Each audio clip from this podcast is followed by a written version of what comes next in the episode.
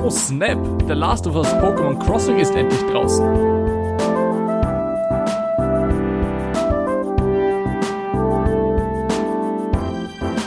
Der Stormy Elephants Gaming Podcast mit euren Hosts Christoph Jörg, Bernd Sumaida und Oliver Brunner. So, hallo und herzlich willkommen zu Folge 35. Danke fürs Einschalten, danke fürs Abonnieren und wie ich habe gleich mal eine Info mitgebracht, meine Lieben. Und zwar habe ich gelesen, Nintendo fokussiert sich jetzt wieder mehr auf Switch Games als auf die Handy Games, weil die viel, viel besser ankommen. Und zum Beispiel als Beispiel habe ich mitgebracht, Animal Crossing ist ja komplett am Durchdrehen. Chris, du hast ja deine, deine Verlobte, die da komplett reingekippt ist. Die zockt das jeden Tag. Heute hat sie mir gesagt, ob sie, ob sie jetzt schon wirklich eine Gamerin ist, ähm, weil sie jeden Tag eine Sache spielt. Und ich habe gesagt, ja, du bist jetzt eine echte Gamerin geworden. Das ist der Aufstieg. Mhm. Aber Animal Crossing stell mir echt so vor als Game, wo, wo du richtig eine kippen kannst, so zum Runterkommen nach der Arbeit ist, oder so. Das ist freaky, ich sag's dir. Ich schaue so ein bisschen mit. Da gibt's so eine richtige Community online. Ähm, die, die sich gegenseitig sozusagen unterstützen und dann gibt's so Meilentickets, wo du Sachen verkaufen kannst und Rezepte, die du bekommen kannst und weitergeben kannst. Und die Leute designen ihre Inseln, das ist ein Wahnsinn. Die buttern da Stunden über Stunden über Stunden hinein in ihre Inseln, nur dass die gut ausschauen. Ähm, und es gibt eine echt, echt interessante Community und jetzt gibt's ja auch das neue Update dann für den Sommer.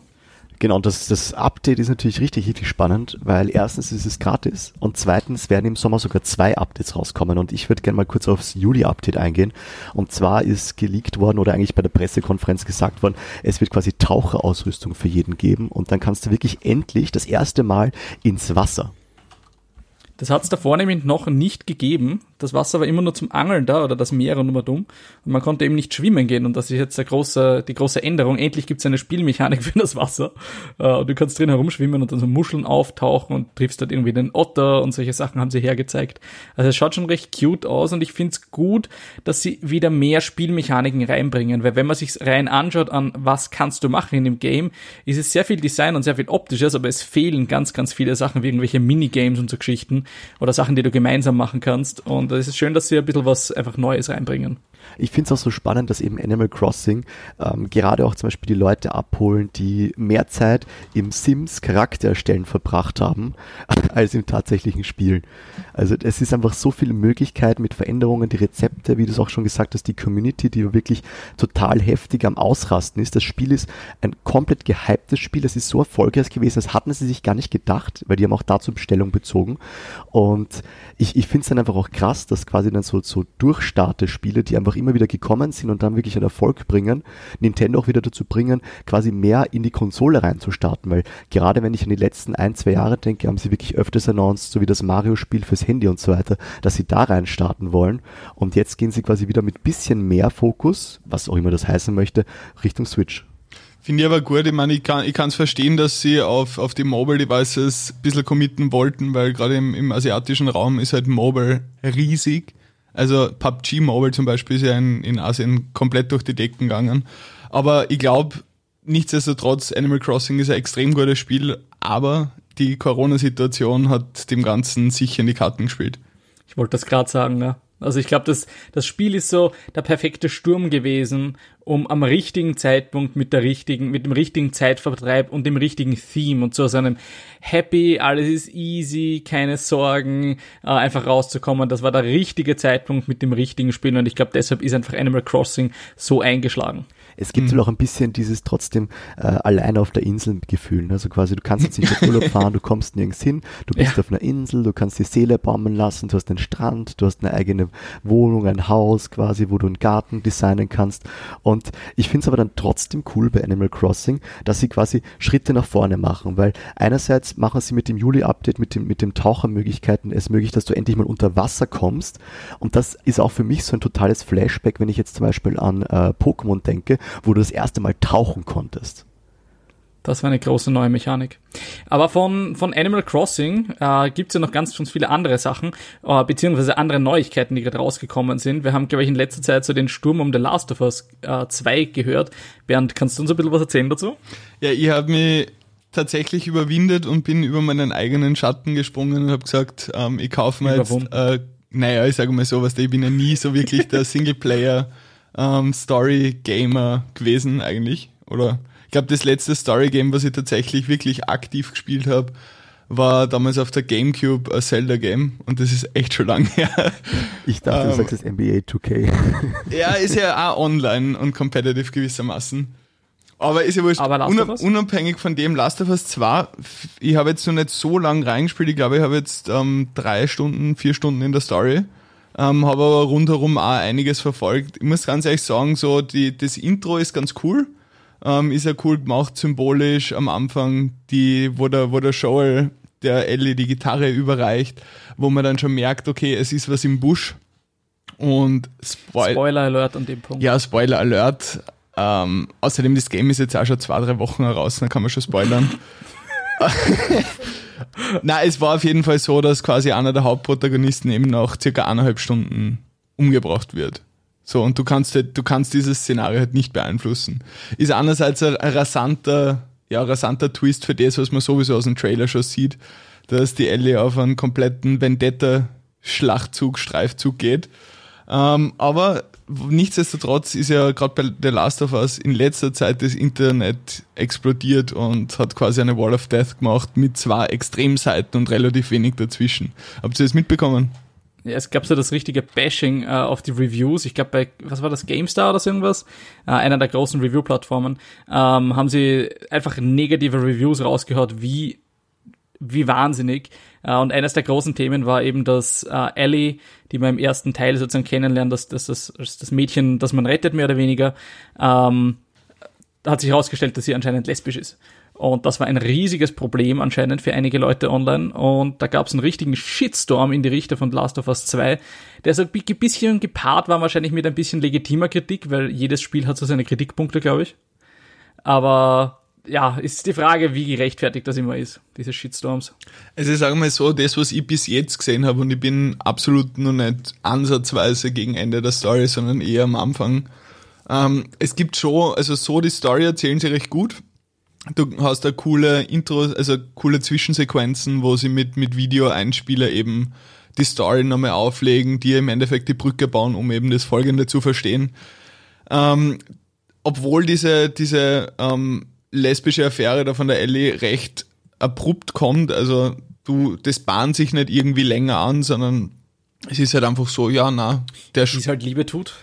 Ja, schon, aber ich finde gerade bei einer, bei einer Story für ein Game ist es schon wichtig, dass es nicht so aus dem heiteren Himmel kommt.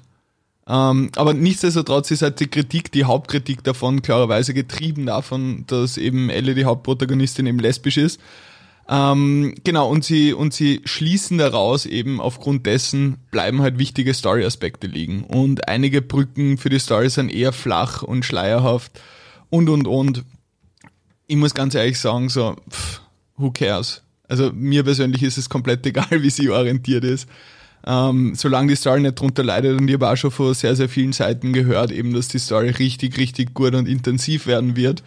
Auf der anderen Seite denke ich mir halt so, das Internet ist und bleibt das Internet und da kann man anonym seine, seinen Frust ja. mitteilen mit anderen. Hast du schon Hunde töten müssen? Ähm, noch nicht. Das war ja auch ein großes Ding, was gekommen ist, weil du ja regelmäßig, wenn du von Hunden angefallen wirst, die Kill, die Kill-Animationen sind ja ziemlich brutal, was ich so gesehen habe, so richtig Jupp. gory. Und da gab es auch ein bisschen einen Aufschrei dagegen, ähm, dass man halt, naja, wenn du von einem Hund in der Apokalypse angefallen wirst, dann ist es töten meistens oder getötet werden. so ist es ja meistens kein gutes genau. Zeichen. Und das ist halt auch voll gezeigt und da gab es auch einige Leute, die sich an dem irgendwie gestoßen haben. Ich glaube, das Spiel ist absichtlich bis zum gewissen Grad einfach sehr edgy gemacht worden, damit es aneckt, damit es einfach auch die, ähm, die Interaction bekommt. Also ich kann mir gut vorstellen, dass das den Sales von The Last of Us 2 hilft. Auf der anderen Seite, es trifft den Zeitgeist so. Es gibt genau. gerade irrsinnig viele Bewegungen für, für Gleichberechtigung, für, sage jetzt mal, Gender Freedom ganz, ganz ähm, übergriffen gesagt. Und natürlich auch die, die Black Lives Matters ähm, Bewegung, die ja jetzt unaufhaltsam eigentlich weitergeht, über die wir eher schon gesprochen haben. Grundlegend abschließend glaube ich zu dem ganzen Thema, es gibt unglaublich viele Gaming Reviews, also wirklich von Journalisten, die einfach sagen, okay, das ist richtig gutes Game, bis ins letzte Detail durchdacht. Es schaut auf der PlayStation 4 auch richtig gut aus. Und die User-Bewertungen sind halt zwei Fronten. So, und, Ja, ich glaube, wer sich wirklich selber eine, eine Meinung machen will, muss es entweder selber zocken oder ein Let's Play schauen. so Ich ist glaube, an es. dem führt nichts vorbei. Reviews sind immer so eine Sache. Ja, voll. Na, also, Wir haben- ist auf jeden Fall von mir eine Empfehlung. Bis jetzt zumindest. Sehr gut. Wir haben einen Listener-Question bekommen, eh schon vor einiger Zeit, ähm, von jemandem, den wir schon mal eingebettet haben hier im Podcast, ähm, und zwar mit einem wundersch mit einer wunderschönen Voiceline. Ähm, er hat uns eine äh, Frage geschickt, die etwas umfassender ist. Dementsprechend werde ich die jetzt dann gleich vorlesen, der liebe Michi. Ähm, pass auf, ich stelle euch gleich die Frage und ihr gebt mir eine schlaue Antwort. Zurzeit ein Riesending mit Final Fantasy VII und Resident Evil 3 Remakes. Das ist das Thema. Ähm, es gibt das Argument, dass alte Spiele, die auch dementsprechend so, so aussehen, ähm, durch die Möglichkeiten der sozusagen Gegenwart, äh, gegenwärtigen Technik aufpoliert werden, ähm, dass aktuelle Gameplay-Mechaniken einer neuen Generation zugänglich gemacht werden. Im Vergleich steht sozusagen Disney, also das andere Remake, die auf die Nostalgie-Schiene fahren, mit zum Beispiel The Lion King, unter dem selbst Argumente, ah, das unter demselben Argument sozusagen veröffentlicht wird. Der Michi fragt sich, ähm, warum werden die Disney-Remakes als faule Crash-Grabs bezeichnet und die äh, Spiele-Remakes werden weitgehend gefeiert und zum Beispiel ähm, wie Resident Evil 2 mit höchstem Lob als Game of the Year nominiert und mit Preisen überschüttet. Das ist eine sehr umfangreiche Frage. ähm, ja, also die, die, die Frage ist, warum werden Remakes bei Filmen als etwas eher Schlechtes wahrgenommen und bei Spielen also eher etwas Positives? Also ich muss ganz ehrlich sagen, ich habe es glaube ich im Podcast auch schon des Öfteren erwähnt, ich bin jetzt nicht so unbedingt der größte Disney-Guy und verfolge die Remakes von Disney relativ flach. Grundsätzlich glaube ich, dass äh, ein wesentlicher Faktor, der es bei Spielen ist, eben, wenn es ein wirklich gutes Spiel mit einer richtig guten Story ist, erstens einmal ist die Dauer viel länger, das heißt, du kannst dir viel mehr rein, reinsaugen. Auf der anderen Seite ist es vielleicht das, wo, wo du halt sagst, okay, es ist grafisch wirklich so unendlich viel basiert, dass es einfach die Erfahrung rundherum eine komplett andere ist. Und du machst es zugänglich, weil du kannst prinzipiell die alten Disney-Movies noch immer schauen, aber du kannst meistens, außer du organisierst eine alte Konsole, die alten Spiele nicht mehr spielen. Ich, ich weiß nicht, also, ähm, ich finde allgemein Remaken und neu rausbringen und überarbeiten und grafisch aufbessern, bin ich persönlich ein großer Fan davon. Weil es schadet niemanden, finde ich persönlich. Also gerade wenn sie, wenn sie Story und so weiter gleich lassen. Ähm, also äh, schaut, das ist so wie äh, dass irgendein, irgendein junges Kind irgendeine, irgendeine ältere Band nicht kennt und man das Lied vorspielt, ja, und äh, damals ist halt zum Beispiel, was ich Lion King ist, ist gezeichnet worden, ist Zeichentrick und ist quasi ein Film, wo jeder sagt, oh Gott, das ist ein Disney-Film, den musst du kennen, was Wissenslücke, bla bla bla, und dann ist es doch irgendwie geiler und für, für denjenigen, der es nachschaut, viel interessanter, ähm, quasi einen, einen neuen Film quasi vor sich zu haben, den er sich reinziehen kann, als dass er irgendwie einen alten nachschaut, weil im Endeffekt geht es ja um die Story dahinter und nicht, dass das Ganze gezeichnet ist. Ich glaube, also ich kann dir bis zum gewissen Grad recht geben. Ich glaube, Remake heißt nicht gleich schlecht. Uh, Remake heißt aber auch nicht gleich gut. Nicht auch, auch eine gute Idee kann schlecht gemacht werden. Und ich glaube, du hast Lion King gerade angesprochen und das ist für mich ein guter Punkt, weil ich weiß nicht, ob du den Film gesehen hast, aber der ist total gefühllos und die Tiere sind sehr, sehr echt dargestellt und das verliert einfach total die Tiefe dieses Films, der halt in diesem Comic und gezeichnetem Style war, dementsprechend wirklich viel einfach Charakteremotionen zeigen hat können und das können nun mal normale Tiere nicht. Ähm, auch wenn, also sie haben sie halt animiert wie normale Tiere, das ist schon eine Entscheidung gewesen. Mhm. Und da ist halt einfach der, der Nostalgiefaktor der wahre Treibende, würde ich jetzt einmal sagen, weil sie haben weder bei der Story irgendwas groß verändert und die Aufmachung und so wie es sozusagen mit den neuen Techniken umgesetzt worden ist, äh, macht den Film nicht besser, sondern tendenziell sogar eher schlechter. Und das finde ich dann schon wieder eine Sache, die mir nicht gefällt. Ähm, das hat ja, aber Disney macht grundsätzlich ja auch diese ganzen Live-Action-Netz-Verfilmungen. Manche davon sind ganz okay, manche davon sind so meh. Und ich glaube, auf die großen warten wir noch, würde ich jetzt mal sagen. Also auf Mulan zum Beispiel bin ich sehr gespannt, weil das kann ich mir vorstellen, wenn Disney das geil macht und große Fight-Scenes und so Geschichten hat, dass das wirklich, wirklich spannend sein kann. Und bei Games, glaube ich, kommt es wieder zurück auf die Qualität und das ist auch das, was bei, bei, bei Filmen, glaube ich, das Problem mit den Disney Live-Action-Remakes ist, ähm, dass die Qualität bei Videospielen einfach deutlich besser ist, weil du Spielmechaniken so viel besser jetzt darstellen kannst, weil du einfach ganz andere technische Möglichkeiten hast. Also für mich sind die beiden Reviews, ah, die beiden Remakes ein bisschen separat zu sehen, weil sie einfach nicht dasselbe sind. Ich kann sie nicht eins zu eins vergleichen, aber ich finde Videospiele haben einfach so viel Potenzial, weil wir technisch so viel weiter sind als jetzt vor zum Beispiel 20 Jahren. Ich glaube auch, dass Filme besser altern als Videospiele es tun. Also man hat ja oft eben auch, wenn ja, wir jetzt wieder zum 100%. Nostalgiefaktor hingehen, einfach wie die, bei Videospielen ganz oft so, ah, das Spiel war so gut und wenn du es dann wieder aufdrehst, denkst du dir einfach noch, oh mein Gott, wie hat das ausgeschaut? Und da hast du natürlich auch den Faktor, und den hast du ja auch angesprochen, wie, wie schnell sich die Technik weiterentwickelt hat, wie schnell Spiele auch besser geworden sind, ja. Und das ist, glaube ich, einfach ein Punkt, wo ich einfach glaube, dass Filme, klar, es ist jetzt viel mehr möglich, aber manches ist halt doch dann alt besser oder bewusst auch so gewählt worden, ja, weil ich bin auch deiner Meinung bei Lion King, der alte gefällt mir immer noch besser und das mit den, mit den Tieren in, in echt und alles mögliche, bin ich sowieso nicht so der Fan davon, weil, weil es für mich einfach ein kindlicher Film ist und ja, egal. Jedenfalls, ähm, Spiele altern für mich einfach schlechter als Filme im, im Vergleich und da ist es, glaube ich, einfach cool anzusetzen und zu sagen, okay, ich bring's mit einer besseren Grafik, ich bring's auf der neuen Konsole wieder rauf, ich mach's wieder zugänglicher, weil das ist ein Klassiker, der war gut, der hat seine Berechtigung und den sollte man eventuell kennen oder jedenfalls die Möglichkeit geben, ihn kennenzulernen. Voll, voll. Und vor allem bei dem, Olli, glaubt, da haben wir ein Beispiel, was bei Spielen recht ja, verhältnismäßig gut funktioniert hat und was für mich absolutes Flashback war, von dem her jeden Cent wert, ähm, war das, das Pokémon Let's Go Pikachu oder Evoli, was im Endeffekt der Remake oder quasi eine Interpretation von der roten, blauen oder gelben Edition ist, quasi die erste Pokémon-Generation.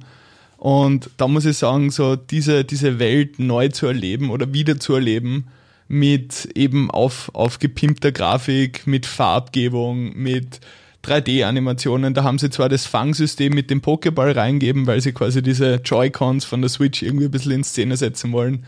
Aber weiß nicht, wie es euch gegangen ist, ähm, ob ihr es gespielt habt, alle bei dir weiß es. Mir hat es irrsinnig Spaß gemacht. Hast du es gespielt, Chris?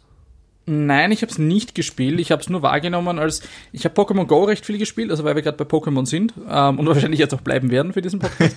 Äh, Foreshadowing nennt sich das. Ähm, also Pokémon Go habe ich recht viel gespielt und ich habe halt nur wahrgenommen von Evoli und Pikachu, dass es halt dieses Fangsystem mit diesem Drehen und diesem Werfen vom Ball halt einfach dasselbe Fangsystem mehr oder weniger ist. Ähm, und das hat mich dann ehrlich gesagt nicht so gereizt, weil mir das Fangsystem ziemlich auf den Nerven geht. Also das ist gut vielleicht als, als, als Straßenbahnbeschäftigung, also nicht so wirklich Pokémon Go, sondern mehr so Pokémon Tram, aber sonst ist es ein recht lames Game und ich muss ehrlich sagen, da hat mich die Idee davon nicht wirklich abgeholt, das mir für die Switch zu kaufen. Ich muss sagen, also wir haben es eigentlich schon ziemlich lang gespielt dafür, dass es eigentlich wirklich einfach First Gen nochmal war in geiler Grafik mit ein paar Neuerungen, zum Beispiel so auf einem Glurak rumfliegen kannst und quasi auch Flug-Pokémon erreichen kannst, die so über dir fliegen und äh, lauter Geschichten, die, die irgendwie dann doch spannend waren. Ich glaube mich zu erinnern, dass es auch die Möglichkeit gegeben hat, einfach nur mit der A-Taste zu fangen. Allerdings konntest du die Fangchance, wenn du mit dem Joy-Con quasi geworfen hast und quasi einen perfekten Wurf gemacht hast, wie eben bei Pokémon Go beim Handy, erhöhen. Und das fand ich eigentlich eine coole Idee, das einzubauen. Ähm, hab dann aber oft mit der A-Taste gefangen, weil es mir am Nerv gegangen ist.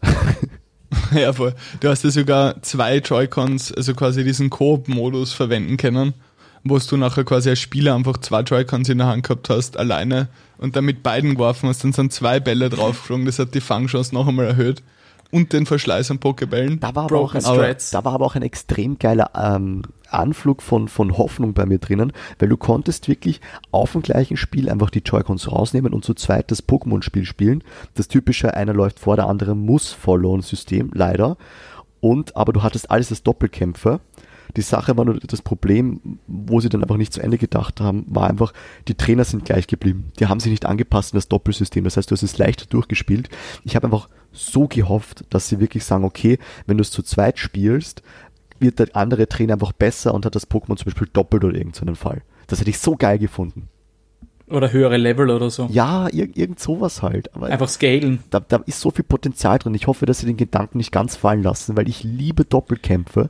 Ähm, und ich, ich würde es einfach so feiern, wenn sie da wirklich nochmal ansetzen und sagen, okay, es gibt die Möglichkeit zu zweit zu spielen, du brauchst das Spiel nicht zweimal haben, sondern du kannst halt wirklich wie, wie bei Animal Crossing halt gemeinsam rumlaufen und das ganze Spiel spielen. Eingeschränkt natürlich, ja, ist für mich auch okay, aber es wäre einfach geil, wenn die Kämpfe angepasst sind, ja, und das, das, das hätte ich so gefeiert. Und haben Sie das bei Pokémon Rüstungsinsel, das neue DLC, was ja jetzt rausgekommen ist, haben Sie das da gemacht? Gibt es da einen Koop-Modus? Ich ähm, muss ehrlich sagen, ich habe es nicht ausprobiert, aber ich glaube, es gibt keinen Koop-Modus bei Pokémon Schwert und Schild.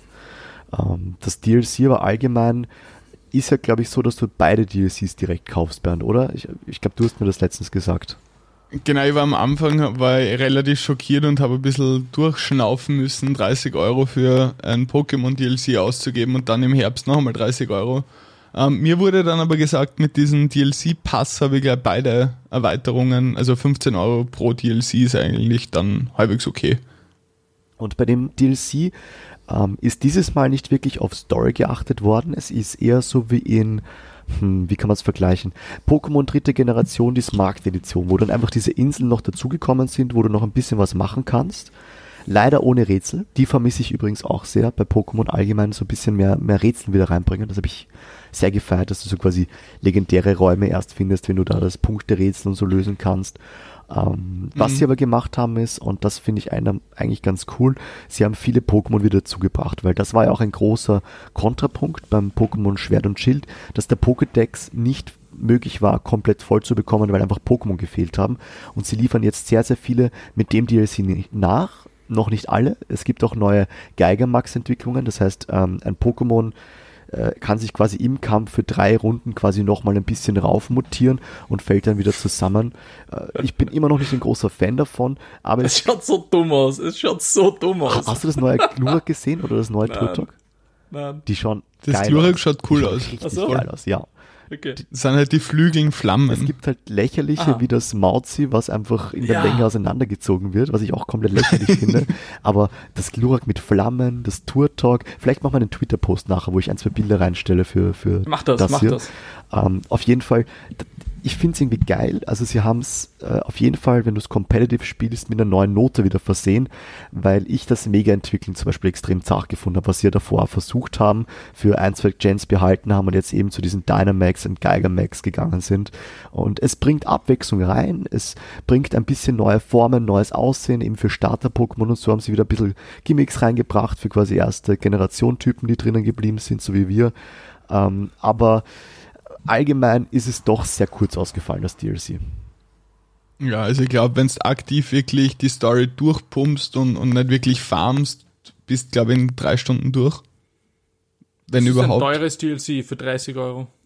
Voll, aber wie gesagt, also Pokémon storymäßig war ja das Schwert und Schild generell, finde ich, sehr, sehr flach. Also da bist aber du im Endeffekt durch einen Funnel durchgeblasen worden. Ja, aber es ist halt doch ein Unterschied, ob du jetzt so wie bei bestes Beispiel First Gen, die Siegerstraße. So, du musst da durch diesen Tunnel das da irgendwie die durchmanövrieren, was irgendwie so ein bisschen eine Hassliebe ist, oder? Man muss halt dazu sagen, das ist halt auch schon sehr, sehr, sehr, sehr lange her. Ähm, also die, Rot, Rot und, und Blau. Wenn man zurückschaut, jetzt die letzten, ich sage jetzt einmal, keine Ahnung, die letzten zehn Jahre, was war vor zehn Jahren, war wahrscheinlich Pokémon Perl oder irgend sowas in die Richtung da war das schon, dass sie die Story so durchgepeitscht haben, dass du von einem Punkt zum nächsten immer geführt wurdest und irgendwie so, äh, ja, halt so durchgerailroadet ein bisschen wirst. Und das haben sie halt, finde ich, bei Schwert und Schild nochmal auf die Spitze gebracht, wo es dich automatisch dorthin portet, wo du hin musst. Was ich ganz schlimm fand. Wisst ihr, was ich mir wünschen würde bei Pokémon? Was? Zwei Schwierigkeitsgrade für Story. Voll. Ich wünsche es mir so sehr, weil was mich... Einmal für Luschen und einmal für Champs. Six, genau. Für die, für die richtigen Pokémon-Champs, vor dem Get-em-all-Typen. Ja. Kannst Käfersammler einstellen oder Champs? Ja, oder Astrainer. Teenager. Göre. Aber das, das wäre doch das so eine gute Lösung, weil ähm, eben auch, wenn wir, wenn wir vor dem Punkt angesprochen haben, quasi gut gealtert. Ja, Pokémon altert gut und ich spiele die alten Spiele immer noch gerne, aber ich liebe es zum Beispiel, dass der LP-Teiler mehrere Pokémon gleichzeitig trainiert. Ich würde mir ja. da eine Option wünschen, dass es nicht immer so ist. Ja, auch. Also das finde ich einfach schade, dass sie da ein bisschen Optionsmöglichkeiten einfach rausnehmen, die leicht zum Reinprogrammieren wären. Weil früher war es so, erstens, du musstest mal Pokémon fangen, um das Item überhaupt zu bekommen. Und dann konntest du quasi ein Pokémon damit ausrüsten und das wurde quasi mittrainiert. Weil normalerweise ist es bei Pokémon so, dass das erste Pokémon was kämpft und jedes andere, was am Kampf teilgenommen hat, quasi durch Wechsel und so weiter, ähm, Experience bekommen haben, am, im Level aufgestiegen sind und alle, die gar nicht am Kampf teilgenommen haben, eben nichts bekommen haben. Das heißt, am Anfang war es schwierig, Pokémon raufzutrainieren, bis sie wirklich kampfbereit waren und jetzt kannst du im Endeffekt die ganze Zeit mit einem Pokémon spielen und alle werden fast gleichermaßen stark gelevelt durch den momentanen XP-Teiler. Und du brauchst sie dann eigentlich nur in den richtig harten Kämpfen. Aber das haben sie auch schon eigentlich lange, dass sie allen Experience dazugeben, oder? Wann ist das reingekommen? Mit Schwarz-Weiß? Ich glaube XY sogar schon. äh, XY, oder? ja, das ist noch also, davor. Nein, äh, danach. Ich, glaub, ich weiß gar nicht, ob es bei Schwarz-Weiß schon war. Aber Ich bin mir recht sicher. was halt das Ganze mit sich bringt, ist einfach, dass dein gesamtes Team permanent stärker wird und sie aber die gesamten Fights, ich meine, mittlerweile bin ich ja doch Champ und viele Fights sind einfach nur lächerlich, ja, okay. Aber Champ! äh, vielfacher Champ, ja. Also ich habe gar nicht mitgezählt, wie viele Titel ich mittlerweile habe und wie viele Orden zu Hause hängen. Kein Two Times, sondern 12 Times. Öfters, ja, Alter. Aber 69 times! es ist halt auch teilweise so lächerlich, lächerlich, wie schwach die Rivalen oft sind, weil spätestens beim dritten Kampf waren normalerweise ihr Team voll und du hast teilweise wirklich zwei, drei Pokémon wenigstens verloren. Mittlerweile ist es so, wenn du irgendwie neun Rivalen begegnest und eine gibt's auch auf der Rüstungsinsel auf dem neuen DLC, was ich ganz cool finde. Ähm, die, die sind super schwach. Wie heißt ein die haben, Kampf? nee, du hast vier Kämpfe oder fünf sogar. Aber die sind einfach ultra lächerlich, dass du die Kämpfe nicht mal mich, dich mit mehr dran erinnerst, weil sie einfach keine Herausforderung sind. Der hat am Anfang zwei Du Pokémon, einfach die nicht mal entwickelt sind. Ja, what the fuck? Du bist einfach zu gut dafür. Ja, Na, aber ich muss Das sagen, das es. beobachte ich auch extrem, dass, weil generell, ich glaube, bei, bei Schwert Schild war es, war es die erste Generation, wo der, der Starter, also quasi beim Base Game, einfach das Pokémon gewählt hat, was schwach ist gegen deins. Das war schon so der erste Punkt, wo ich mir gedacht habe, so, äh, also wenn du, bist Feuer nimmst, der Lappen, halt? Pflanze, wo ich mir denke so, sag mal, wo ist denn da die Herausforderung? Aber das, was ihr vorher angesprochen habt, geht mir auch extrem ab, eben, dass du durch diese Kämpfe eben durchballerst mit einem Pokémon, was du denkst, okay, da geht's um nichts. Ich finde, das war ein Großteil, was, was den, den Charme vom Pokémon ausgemacht hat, dass die Orden wirklich verdient hast. Und nicht einfach nur, okay, ich mach den Orden, dass ich da weitergehen kann, oder mache ich den Orden, dass ich da weitergehen kann. kommen wir. Was ist man? Ich kann, ich kann dir da voll zustimmen, Bernd, aber kommen wir mal zum, zum nächsten Thema langsam. Ich, ich, ich Ähm, möchte noch eine Sache kurz ja, sagen zum bitte. DLC und zwar das zweite DLC, weil wir auch Story angesprochen haben, ist, wird storylastiger sein, aber es geht in Legendary Pokémon Richtungen, weil es gab einen Artikel, Yes. den ich mir durchgelesen habe, wo quasi im Code vom Programm schon ein bisschen was drinnen war, wo man was rausfiltern konnte. Das heißt, das zweite DLC wird nicht nur Pokédex-Erweiterung sein, wie es jetzt halt ist, sondern wahrscheinlich auch ein bisschen mehr Storyline bieten und auf das freue ich mich. Aber jetzt können wir gerne zum nächsten Pokémon-Punkt kommen. Dafür gibt's keine Insel mehr. Ja, das nächste ähm, ist, glaube ich, für uns ein großes Ding. Äh, MOBA. Es gibt ein Pokémon MOBA, was gerade in Entwicklung ist und bald rauskommen wird. Äh, also MOBA, Olli, weißt du, was MOBA heißt? Bernd, weißt du, was MOBA heißt? Multiplayer Das haben wir vor zwei Flo. Battle Arena. schon gefragt. Ja, das habe ich natürlich auch gewusst, deshalb habe ich dich gefragt. Es ist quasi League of Legends oder Dota ähm, oder Smite, wenn man es dazu nehmen will, ähm, auf Pokémon und das auf der Switch. Also das, ich glaube, das erste MOBA auf der Switch. Wird das ein E-Sports-Titel? Ich meine, es ist Switch, iOS und Android, also sie bleiben trotzdem Oh. beim Mobile noch dabei. Es ist für alles drei möglich, soweit ich das bis jetzt gesehen habe. Ähm, und ich muss ehrlich sagen, mein erster Gedanke war einfach, was soll das? Warum macht sie das? Zuerst bringt sie quasi die Info über Snap, wo wir gleich noch ein bisschen drüber sprechen können, und dann kommt sie mit MOBA daher. Und ich denke mir so, Pokémon in, in, auf der Map von League of Legends, wie kann ich mir das vorstellen? Und jetzt habe ich mir so ein, zwei YouTube-Videos angeschaut und ich habe richtig Bock. Ich habe richtig Bock. Relaxomain incoming! Du musst halt davor auch mit der Vorentwicklung spielen, weil die Pokémons entwickeln sich ja, weil du spielst, fangst ja nicht mit einem Glurak oder sowas an, sondern fangst mit einem Glumanda an und im Laufe der Levels entwickelst du dich, was ich halt super, super lustig finde, weil du halt dann die verschiedenen sozusagen Pokémons hast, die teilweise zwei, teilweise eine Entwicklung haben. Ich bin gespannt, ob es ein Evoli oder so geben wird, wo du dann auswählen kannst, so wie beim Lux-Skin, wer von League of Legends kennt. ähm, also das, da bin ich gespannt, was sie da wirklich rausholen und ob das ein halbwegs balanced MOBA wird oder es halt irgendwie ein, ein Gen oder zwei, drei Pokémons gibt, die halt komplett einfach overpowered sind, irgendwie sowas wie ein Mewtwo oder sowas, oder unfaire Mechaniken gibt. Also bin ich gespannt. Ich, ich muss sagen, ich traue Nintendo nicht ganz zu, ehrlich gesagt, einen MOBA zu machen.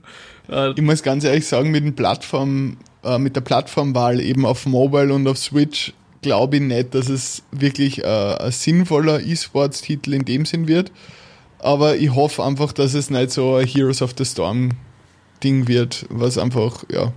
Es, es gibt zwar, aber es ist halt nicht ansatzweise auf dem Level, wo man sagt, okay, es ist ja. ultra enjoyable zum Spielen. Ich glaube, dass es trotzdem Potenzial hat, weil es ist ähm, einfach ein MOBA, was du gemeinsam, glaube ich, wenn du ein, einfach nur ein Spiel besitzt, jeden, der zu Besuch ist, drückst du einen Joy-Con in die Hand und spielst gemeinsam ein MOBA. Oh, das ist cool. Ich glaube, dass der Gedanke echt cool sein kann, weil wenn du jetzt gerade zum Beispiel mit Smashen fertig bist und keinen kein Bock auf FIFA hast, spielst du einfach Pokémon Unite. Und äh, ich glaube, es kann extrem lustig sein. Äh, ich weiß halt nicht, ob es wirklich so möglich ist oder ob du mehrere Switches brauchst. Das müsste man noch in Erfahrung bringen. Ich möchte jetzt keine Fake-Infos geben, weil wenn ich mir jetzt Splitscreen vorstelle, puh, ähm, also ein paar Herausforderungen haben sie, glaube ich, noch vor sich, wo ich mich jetzt auch perf nicht perfekt informiert habe.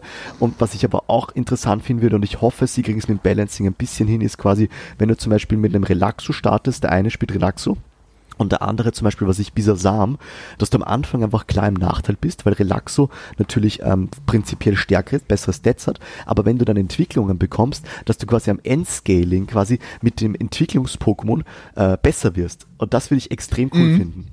Ich will Carpador spielen, die ersten 30 Minuten nichts machen und am Schluss aufräumen. Carpador ist Jungler. Die ersten 30, die ersten 30 Minuten. Platscher. Genau das. Platscher. Es geschieht nichts. Und Pokémon Snap, was ist, was, was kommt da auf uns zu? Oh mein Gott.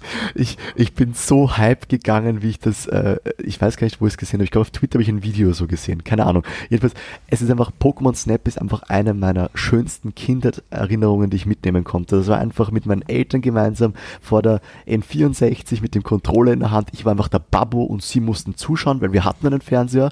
Ich war in dem Moment der Chef und wir haben es stundenlang gemeinsam gespielt. Da gab es Rätsel drinnen, da gab es Geheimnisse drinnen, wo du quasi mit einem Apfel was abwerfen musstest, dann ist was runtergefallen, dann konntest du neue Pokémon fotografieren und im Endeffekt geht es ja halt wirklich darum, du fährst mit einem Gerät herum, eine fixe Strecke war es damals und auf dem Weg waren immer die gleichen Pokémon, haben sich immer gleich bewegt und du musstest durch, dadurch, dass du Bilder gemacht hast, du hast glaube ich, der hatte Troy geheißen oder Trot, Genau, Troy. Troy, ähm, dem Pokémon-Fotografen, der warst du da damals und musstest quasi Bilder machen. Und die hast du Professor Eich geschickt, die wurden bewertet und du hast dann quasi neue Maps freigeschalten, wo wieder andere Pokémon waren und dann konntest du mit ähm, gewissen Items, die du auch freigeschalten hast, dann Sachen abwerfen, die haben sich dann entwickelt, weil sie halt grantig geworden sind und so ist es weitergegangen. Es hat einfach so viel Spaß gemacht, es sind so viele schöne Erinnerungen, deswegen freue ich mich wirklich extrem auf Pokémon Snap.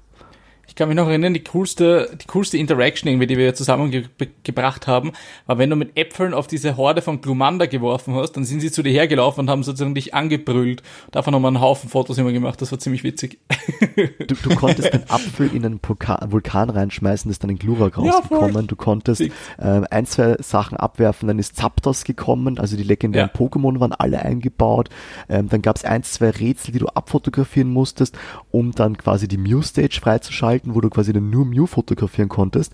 Und das war dann quasi mehr Augen-Hand-Koordination, also Skill quasi mit dem Controller, um das irgendwie richtig aufs Bild zu bekommen, weil sich das so schnell bewegt hat jedes Mal. Also und so viel Potenzial, echt geil. Wird, wird Pokémon Snap Mobile oder Switch? Ich muss ehrlich sagen, ich weiß es nicht ganz genau. Da habe ich mich jetzt zu wenig drüber informiert, weil einfach die Freude viel zu groß war, dass ich alles rundherum vergessen habe. Aber ich glaube, dass es eher auf der Switch kommen wird. Man muss sagen, was das angeht, ich freue mich schon extrem auf die Releases, weil jetzt kommt ja im, im November, glaube ich, das ist der zweite Teil vom Schwert und Schild ähm, DLC, glaube ich, angekündigt. Und das MOBA, glaube ich, Olli und Chris, da werden wir einige Stunden drinnen verbringen, ich oder? Ich habe auch so das Gefühl. Ich befürchte also ich, es auch. Ich sehe gerade Switch. Wird für die Switch rauskommen. Das ist natürlich geil. Switch Boys. Das ist natürlich Voll. geil. Weil für, ich muss sagen, fürs Handy, äh, weiß ich nicht, ob ich das gezahlt hätte. Aber für die Switch, das ist halt schon cool. Mich freut es auch einfach so, dass Pokémon so ein großer Titel mittlerweile für die Switch ist, dass es für mich eigentlich nur allein um Pokémon zu spielen, sich ausgezahlt hat, die Switch zu kaufen. Klar, Smash ist auch noch ein Punkt und auch Animal Crossing jetzt, wo, wo das neu rausgekommen ist. Aber Pokémon war einfach am Anfang, wie ich mich entschieden habe, die Switch zu kaufen, war so, okay, nur um Pokémon zu spielen. Und dann war halt so, okay, ich habe bis jetzt jede Generation gespielt. Es gibt jetzt keine Nintendo DS mehr oder sonst etwas, sondern nur noch die Switch. Gut, ich kaufe sie mir. Aber mittlerweile freut es mich einfach, dass ich die Konsole weiter benutzen kann, dass sie mehr Titel rausbringen und vor allem nicht nur die simplen Pokémon-Spiele mit neuen Generationen oder Remakes, sondern dass auch immer ein Pokémon Snap und ein äh, Unite rauskommt. Und das, das ist extrem cool. Voll. Ich würde sagen, mit dem belassen wir es auch für diese Woche. Falls ihr noch nicht oben den Follow-Button gedrückt habt bei Spotify oder bei Apple Podcast oder auf allen anderen Plattformen, scrollt einmal ganz kurz rauf und drückt das, würde uns sehr, sehr weiterhelfen und würde uns extrem freuen. Ist gar nicht so schwer, wie es ausschaut. ja, von meiner Seite wünsche ich euch einen guten Start ins Wochenende und wir hören uns nächste Woche.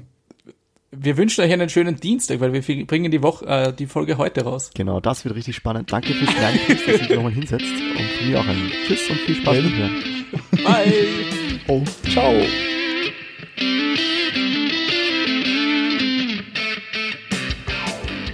Das war euer Stormy Elephants Gaming Podcast. Bleibt immer auf dem neuesten Stand und folge den Stormy Elephants unter @stormyelephants. Hat dir die Show gefallen? Dann teile sie mit deinen Freunden oder hinterlasse uns eine 5-Sterne-Bewertung auf iTunes und einen Kommentar auf unseren Social-Media-Kanälen. Bis zum nächsten stürmischen Freitag.